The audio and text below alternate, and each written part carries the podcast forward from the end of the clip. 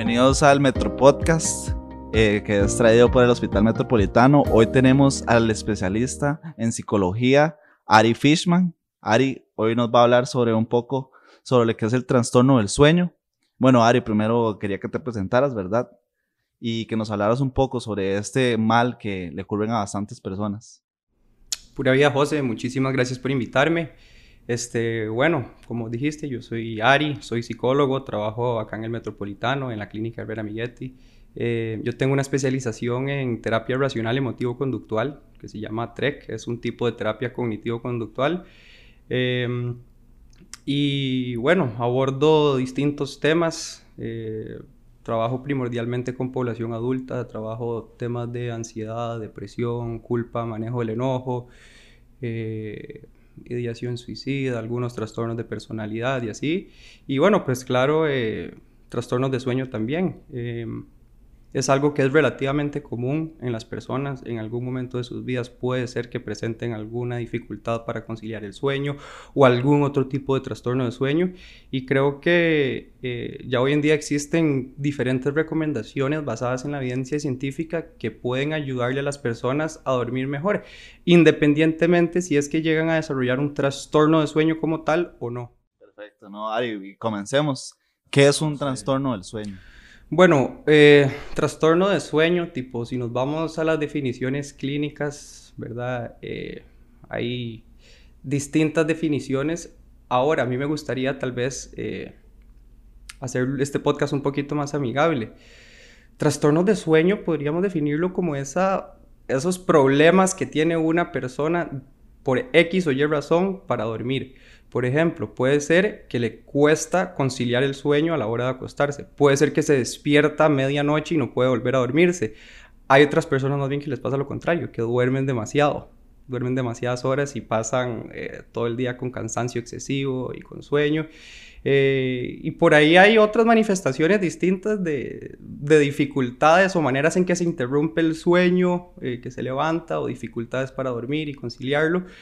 Este y pues cada una de ellas tendrá como un nombre distinto, un nombre técnico distinto, que creo que con el fin de este podcast no es tan importante abordar. Eh, ahora, el punto es que, digamos, puede ser que hayan factores comunes que estén afectando en uno o varios de esos trastornos de sueño. Y también me gustaría recalcar que no todo mundo llega a tener a cumplir todos los criterios diagnósticos para, tener un, para ser diagnosticado con un trastorno, ¿verdad? Mucha gente tiene ciertos síntomas, ciertas dificultades eh, y que eso ya en sí es suficiente para que a la persona le cueste dormir y venga a sesión súper frustrado porque está durmiendo mal. Tal vez no necesariamente tiene un, trastorno como tal, pero hay ciertos eh, comportamientos, ciertas situaciones en su vida que le están dificultando dormir. Em, y bueno, pues eh, tal vez ahorita más adelante tenemos que hablar, pero el, sueño es una función regeneradora del cuerpo súper importante, ¿verdad? Claro, claro. Ari, ¿por qué es que se da este tipo de trastorno? Mira, eh, depende, depende cuál trastorno estemos hablando, pueden haber factores distintos.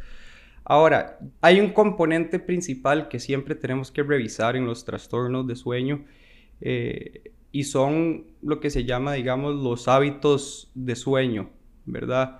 Y tal vez para explicar un poco los hábitos de sueño, eh, tengo que empezar explicando un poco el, el, ciclo circadiano, ¿verdad? Que el ciclo circadiano es como ese reloj biológico que tenemos todos los mamíferos, ya parte de nuestro chip de funcionamiento, y es la manera en que nuestro cuerpo se adapta como al ciclo de la luz y la oscuridad del, del sistema solar, básicamente, del planeta en el que vivimos. Entonces nuestro cuerpo en respuesta a esa luz y esa oscuridad que percibe libera ciertas eh, neurotransmisores, ciertas sustancias en mi cuerpo que me ayudan a mí a, por ejemplo, controlar la temperatura, regular mi metabolismo, la presión sanguínea, eh, los niveles hormonales y de hambre. Y este reloj está programado, como te digo, en, todos los mamíferos, digamos, casi que a lo interno de nuestro cuerpo, eh, incluso investigaciones que hablan de que, ese, que muchos del reloj biológico está a nivel celular, también a nivel de cada célula. Em, y entonces ese ciclo circadiano, digamos, ese reloj biológico, llamado coloquialmente, cumple un rol fundamental. Ahora, hay distintos hábitos y comportamientos que nosotros las personas hacemos que nos desfasan o nos desordenan o afectan ese reloj biológico de muchas formas, ¿ok? Este, por ejemplo, el tema del el acceso o la exposición a, a la luz, ¿verdad? Según un reloj biológico normal, el, el, humano sale, vive durante el día cuando hay luz y en, en, las noches cuando llega la oscuridad ya es su momento de descansar, ¿verdad? Eh, ¿Qué pasa en nosotros las personas que tenemos televisores, pantallas, luz artificial, ¿verdad? Que en la noche podemos estar súper expuestos a la luz y engañar a nuestro cuerpo para que perciba como si estamos de día, ¿verdad? Y eso puede afectar el reloj. Y, a ver, hay, hay, hay otros factores, hay otros factores que ahí yo creo que poco a poco vamos a irlos ahondando eh, conforme yo te vaya explicando, pero sí creo que era importante hablar, ¿verdad? Como del, del, de este reloj biológico, este ciclo circadiano que todos tenemos, que esta información nosotros podemos aprovecharla para mejorar nuestro sueño, ¿verdad? Eh, aunque yo tenga mi ciclo circadiano, digamos que mi trabajo es nocturno y yo en las noches tengo que estar despierto y en el día duermo, mi ciclo circadiano está totalmente volteado, eso no significa que yo no tengo ciclo circadiano, igual lo tengo, nada más logré a través de estrategias darle la vuelta y estoy nadando contra corriente, ¿verdad? Pero el ciclo circadiano ahí está. O sea, es esa programación de mi cuerpo, de mi sistema nervioso para descansar en las noches y vivir en el día. Ari, yo tenía una pregunta.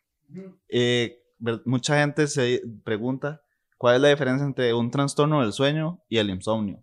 ¿Vos nos podrías explicar un poquito sobre eso? Claro, claro. Mira, es que em, tal vez insomnio es como uno de los trastornos de sueño más comunes eh, que la gente usa. De hecho, mucha gente incluso se autodiagnostica con insomnio cuando tal vez no necesariamente tiene el diagnóstico, cumple con todos los criterios. Eh, pero podríamos definir que el, insomnio es esa dificultad para conciliar el sueño o bien quedarse dormido, ¿verdad? Mantenerlo. Eh, puede hacer que te despertes temprano y que no puedas volver a dormir, que no puedes volver a dormirte. Y generalmente genera que uno se mantiene muy cansado cuando se despierta, ¿verdad? Esa dificultad de sueño. Eh, Ahora, como yo te decía un poco antes, trastornos de sueños, hay, hay muchos tipos y hay variados, ¿verdad? Podemos meter, digamos, el, sonambulismo como un trastorno de sueño, que no necesariamente, eh, ¿verdad? Tendría que ver con los mismos factores de un, caso de insomnio. Em, en el caso de insomnio, que es, digamos, esa dificultad de dormir que mucha gente experimenta en su vida, este, generalmente, en muchos casos, ese insomnio se asocia con altos niveles de ansiedad que la persona está experimentando en ese momento de su vida. ¿Ok? Este, igual, yo te hablaba antes de que hay ciertos factores y ciertos comportamientos que nos ayudan a conciliar el sueño y sí me gustaría hablarlos en este podcast en algún momento.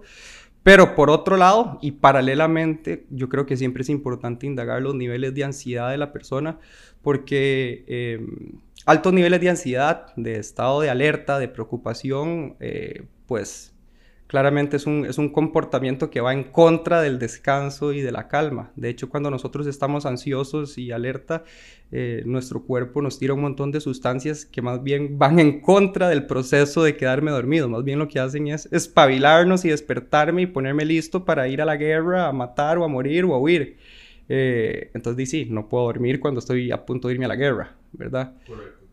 Eh, por ahí yo creo que de fijo en el insomnio creo que es importante indagar como de primera mano, así algo básico, serían los niveles de ansiedad. Ahora, yo te decía, y voy a quedarme un ratillo en el insomnio, que es como, ¿verdad?, uno de los más comunes.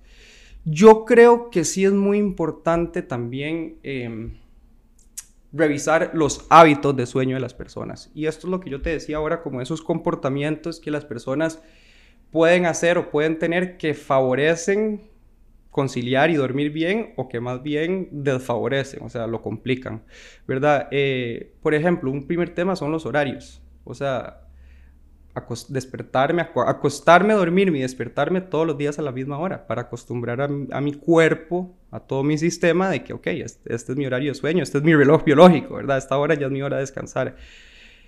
Decime vos, José, si vos te acostás y te despertás todos los días a la misma hora, no sé, ¿verdad? No mucha gente hace eso, incluso, ¿verdad? Después llega el fin de y salimos a comer o salimos de fiesta y después qué rico el domingo me levanto a las 11 y, ¿verdad? Y entonces hay un horario ya que se va moviendo. La recomendación ahí sería mantengamos un horario casi que fijo, ¿verdad? Todos los días y ojalá los fines de semana también y vacaciones también, acostarme y despertarme a la misma hora. Otro hábito, otro comportamiento que nos jode el sueño, las siestas. ¿verdad? Si yo le meto una, buen, una hora, dos horas de descanso, ¿verdad? La gente que hace siestas largas durante el día, eso eh, definitivamente viene a obstaculizar el proceso de descanso del sueño. La recomendación sería evitar las siestas, por ejemplo, ¿ok?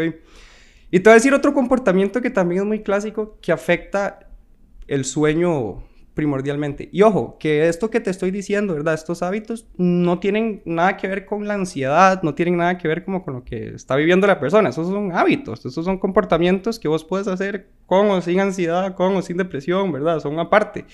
Este, por ejemplo, un hábito muy disfuncional que afecta al sueño es que mucha gente, y más ahora con la pandemia, trabajamos o digamos los que estudian, estudian desde la cama, desde el cuarto. ¿Qué es lo que pasa? Estudiar y trabajar es, un, es una actividad que requiere esfuerzo mental, que incluso a veces genera ansiedad, que requiere preocupación, que yo tengo que estar alerta, responderle al jefe que me regañó, que tengo que hacer esto, que tengo que hacer lo otro. Entonces acostumbro a mi cuerpo, a mi mente, de que, ¿verdad? Eh, y ahí el cuarto y mi cama es un lugar de trabajo, un lugar de ansiedad, de estado de alerta. Llego la noche, cierro la compu, apago todo pero estuve todo el día en esa misma cama, en ese mismo cuarto, en modo guerra, en modo alerta. Entonces, eh, también un poco se trata como de, de, acostumbrar al cuerpo, de engañarlo, ¿verdad? Porque el cuerpo se condiciona, el cuerpo asocia, ¿verdad? Después de una semana de atender llamadas estresantes del trabajo en la cama, ya después de esa semana el cuerpo ya asoció la cama igual oficina, igual llamadas de estrés, ¿verdad? Entonces más bien hagamos lo contrario, asociemos la cama y mi cuarto exclusivamente con descanso, ¿verdad? No usemos la cama para trabajar ni para estudiar, ojalá no usemos ni el cuarto, váyanse, si tienen otro espacio, busquen otro espacio en la casa para trabajar y estudiar y que la cama se use y el cuarto solo se usa para el cuchicuchi y para dormir. claro que sí. Ari, y también... Este podcast es para mayores de edad, ¿no? sí, sí. Esperemos. Eh, también eh, me gustaría que hablaras un poco sobre la importancia de dormir bien, ¿verdad? Yo he escuchado que para la gente que hace ejercicio, que el mejor descanso es dormir bien. Mira, este, el tema es que dormir tiene consecuencias importantísimas en, la salud física y en la salud mental de las personas. Primero, mejora la respuesta inmunológica, ¿verdad? Nuestro sistema inmune nos protege mejor si yo estoy bien descansado. De hecho, son, somos menos susceptibles a la enfermedad las personas que, que dormimos bien, ¿verdad? Eh, y qué mejor que tener un buen sistema inmune ahora en media pandemia, ¿verdad? Eh, durante el sueño nuestro cuerpo se limpia de sustancias, eh, de sustancias químicas que las células liberan durante el día cuando usan energía, ¿verdad? Que son, digamos, incluso sustancias hasta tóxicas que nuestro cuerpo necesita limpiarse y en el sueño es un buen momento donde todas esas células se limpian. Si yo no duermo bien, no me limpio todas esas toxinas. El sueño mejora el funcionamiento mental y cognitivo, ¿verdad? Por ejemplo, la creatividad, la toma de decisiones, la solución de problemas, la memoria.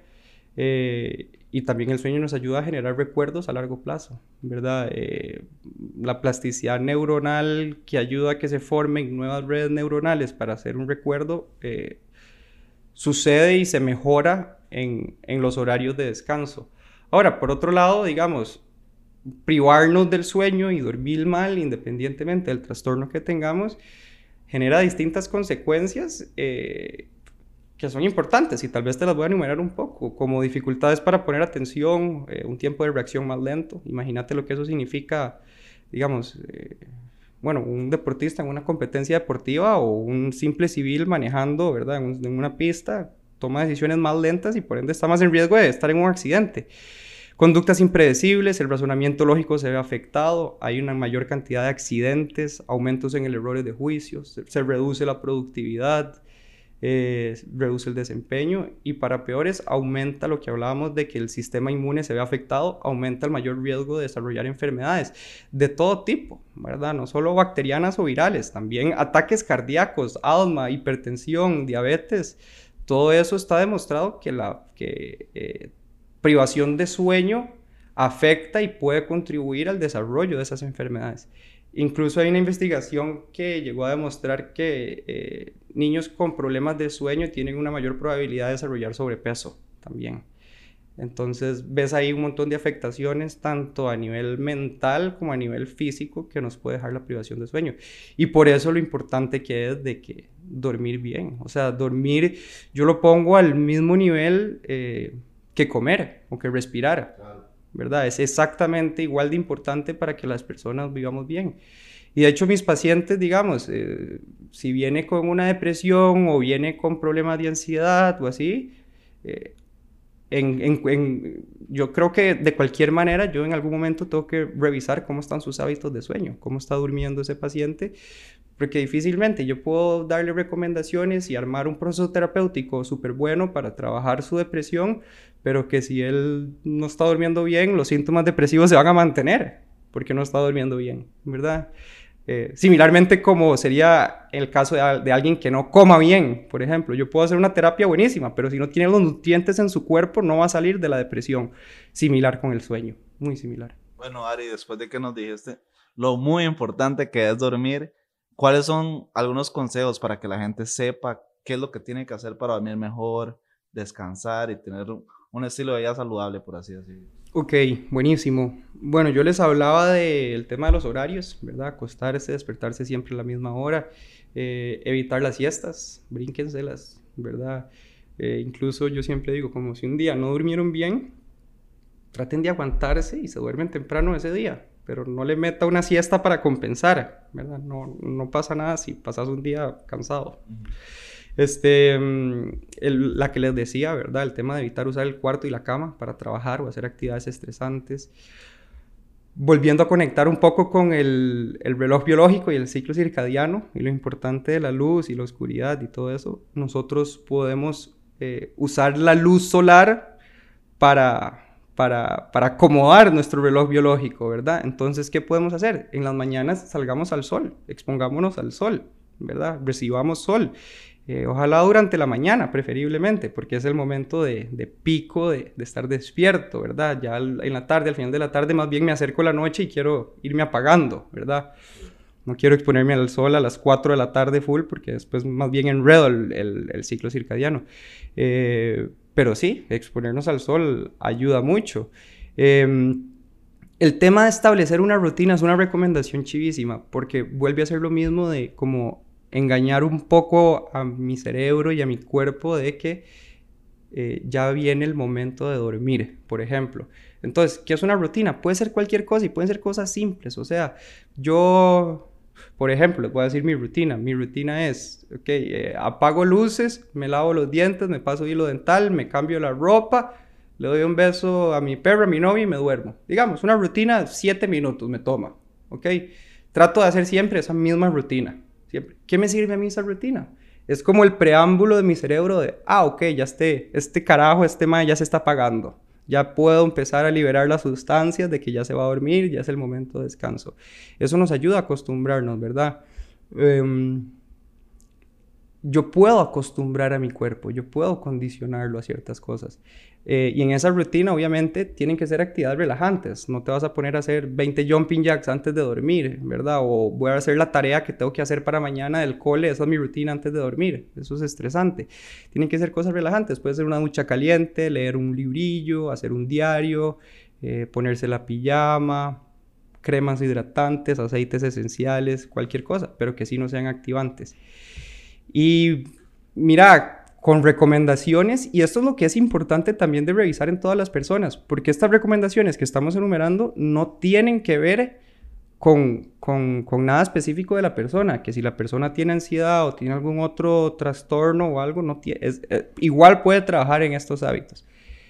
Sigo con más recomendaciones. Evitar los electrónicos, por lo que hablábamos del ciclo circadiano. Esa luz artificial nos interfiere en nuestra producción natural de las hormonas del sueño.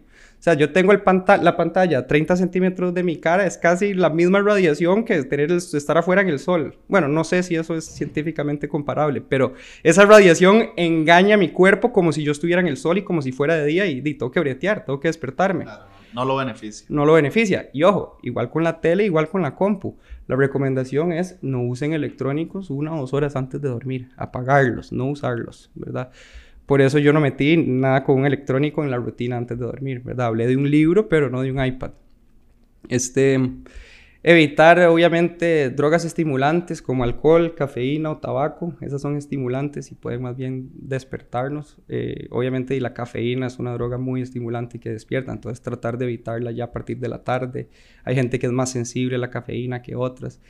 Em, el tema del cuarto. El cuarto tiene que estar cómodo. Ojalá que tenga una buena temperatura. Si su cuarto es demasiado caliente o demasiado frío, te va a costar conciliar el sueño naturalmente, vas a estar muy incómodo dando vueltas, empapado en sudor. Eh, busquemos que el cuarto sea cómodo. El tema de la alimentación, ¿verdad? Eh, tratar de no consumir alimentos con altos niveles de azúcar en las noches y tampoco comer en exceso, como algo muy pesado, así, comerse un pedazo de carne así pesadísimo, eso puede interferir también. El ejercicio, es importante realizar ejercicio en las mañanas, no hacer ejercicio antes de dormir en las noches, ¿verdad? Yo entiendo que a mucha gente se le dificulta por el tema laboral, por el tema de los horarios.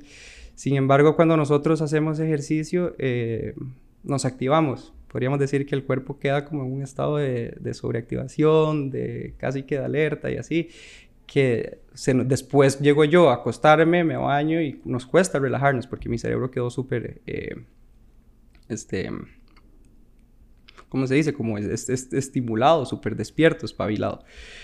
Este, luego, una recomendación, y tal vez estas últimas dos a mí me encantan, eh, y son las últimas dos que ya voy a dar, porque las voy a resumir, voy a tratar de explicarlas, pero creo que la mejor manera de abordarlas sería veniendo a terapia, y a terapia cognitivo-conductual. Este, y habla sobre la gestión de los pensamientos. Esta yo creo que fijo sí tiene que ver esta recomendación con las personas ansiosas, ¿verdad? O cuando a las personas les cuesta dormir porque están viviendo un, episodio de ansiedad, ¿verdad? Eh, ¿Qué pasa cuando estamos ansiosos? Nuestra cabeza tiende a sobrepensar, tiende a pensar sobre peligros y sobre situaciones y quiere controlar todo y quiere solucionar y así. Eh, ¿Y qué es lo que pasa si yo le doy pelotas, si yo le doy cuerda a esos pensamientos mientras estoy en la cama? Pues se empieza a volver como una bola de nieve, la ansiedad aumenta, mi capacidad de conciliar el sueño reduce, se empeora y ahí es donde viene mi... Sí, exacto, ya ahí no puedo dormir de fijo. Entonces, ¿qué queremos hacer y cuál es la recomendación? Em, primero, ojalá establecer un momento, un tiempo regular, puede ser durante el día, mucho antes de ir a la cama, que sea un momento, literal, la hora de las preocupaciones o la hora de la ansiedad. Y que usted a las 3 de la tarde, José, se sienta en el sillón a darle pelota a esas preocupaciones. Pero es solo a esa hora. No puedo hacerlo ya a las 10 de la noche si vienen esas preocupaciones. Esa es una recomendación muy práctica que ayuda a las personas como a por lo menos gestionar un poco sus pensamientos.